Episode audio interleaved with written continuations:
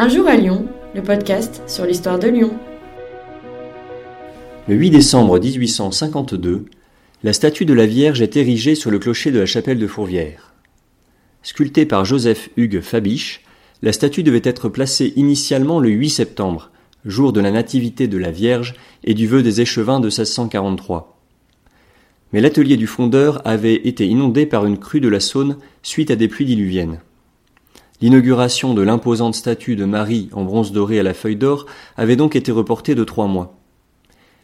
Mais ce 8 décembre, des fortes pluies compromettent le feu d'artifice et les festivités prévues. Faut-il à nouveau repousser l'inauguration comme le souhaite l'archevêque monseigneur de Bonald? Par chance, une accalmie survient le soir et quelques Lyonnais décident spontanément de poser des luminons au bord de leurs fenêtres, suivis bientôt par l'ensemble des Lyonnais.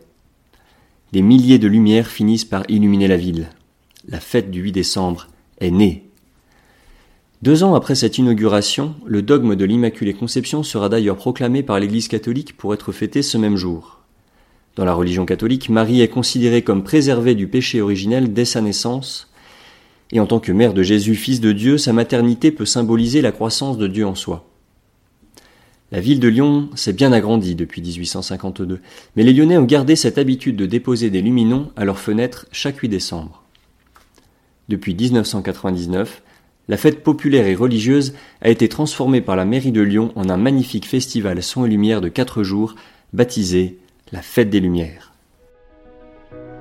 C'était Un jour à Lyon, un podcast réalisé par Explora Lyon.